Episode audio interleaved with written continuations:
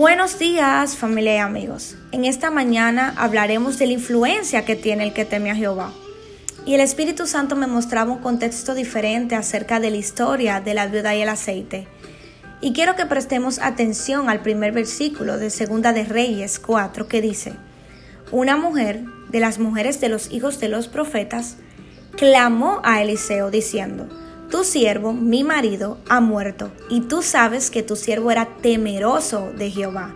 En otra versión dice, era fiel a ti y a Dios. Y ha venido el acreedor para tomarse dos hijos míos por siervos, o sea, por esclavos.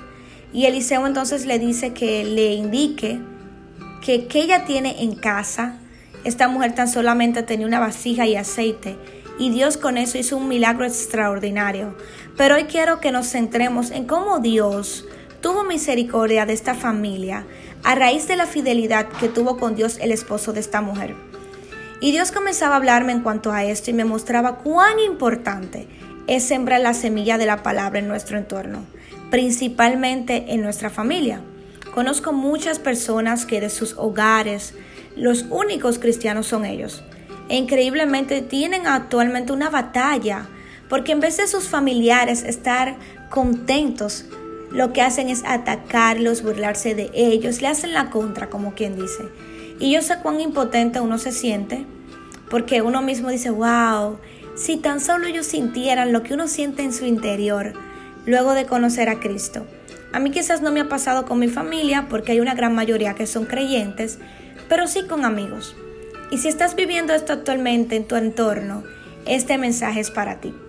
Y mire, yo no sé cómo era la relación que tenía la viuda del aceite y sus hijos con Dios, pero sí sé que al momento de ellos verse bajo esta situación tan extrema como la que ellos estaban viviendo, le hace la Biblia y usted mismo verá, ellos tuvieron que clamar al profeta Eliseo y acordarse de la fidelidad que tuvo su esposo con Dios.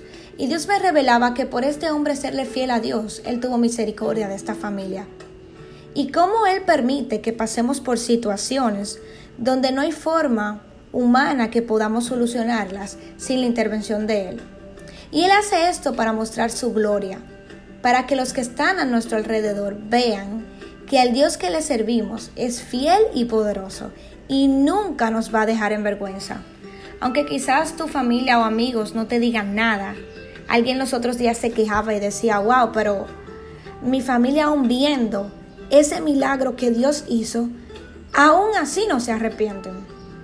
Tranquilo, porque aunque ellos no digan nada, lo que Dios está haciendo contigo quedará en sus memorias. Tal como la viuda y sus hijos, puede que también llegue el momento en donde ellos mismos pasarán también por situaciones y tengan que venir a los pies de Dios, porque saben que si Dios lo hizo contigo, también a ellos les puede ayudar. Y ese puede ser el paso maravilloso para que ellos tengan un encuentro con Dios. Hoy eres tú que buscas a muchos para orar y quizás te ignoren y te miren como que, hay este fanático. Mañana muchos dirán, manito, necesito de tu Dios, ora por mí. Así que como dice Gálatas 6:9, no nos cansemos de hacer el bien, porque a su tiempo cosecharemos si no desmayamos.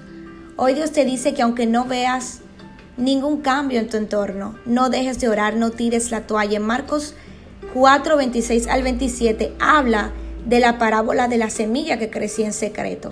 Y dice, así es el reino de Dios, como cuando un hombre echa semilla en tierra. Duerme y se levanta de noche y de día, y la semilla brota y crece sin que Él sepa cómo. Ninguno de nosotros podemos ver una semilla creciendo, pero Dios sí, pues Él es quien la hace germinar. Pero nosotros tenemos el deber de sembrarla. Si tú no siembras, no esperes que haya cosecha.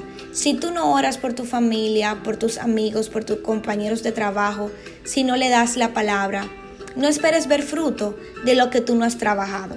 Ahora tampoco te desesperes.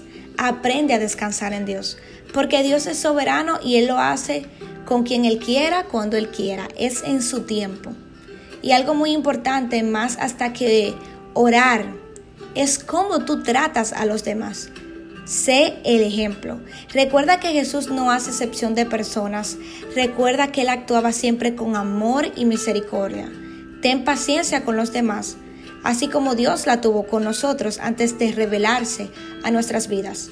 Aún siendo, aún Él habiéndose revelado a nosotros, sigue teniendo paciencia.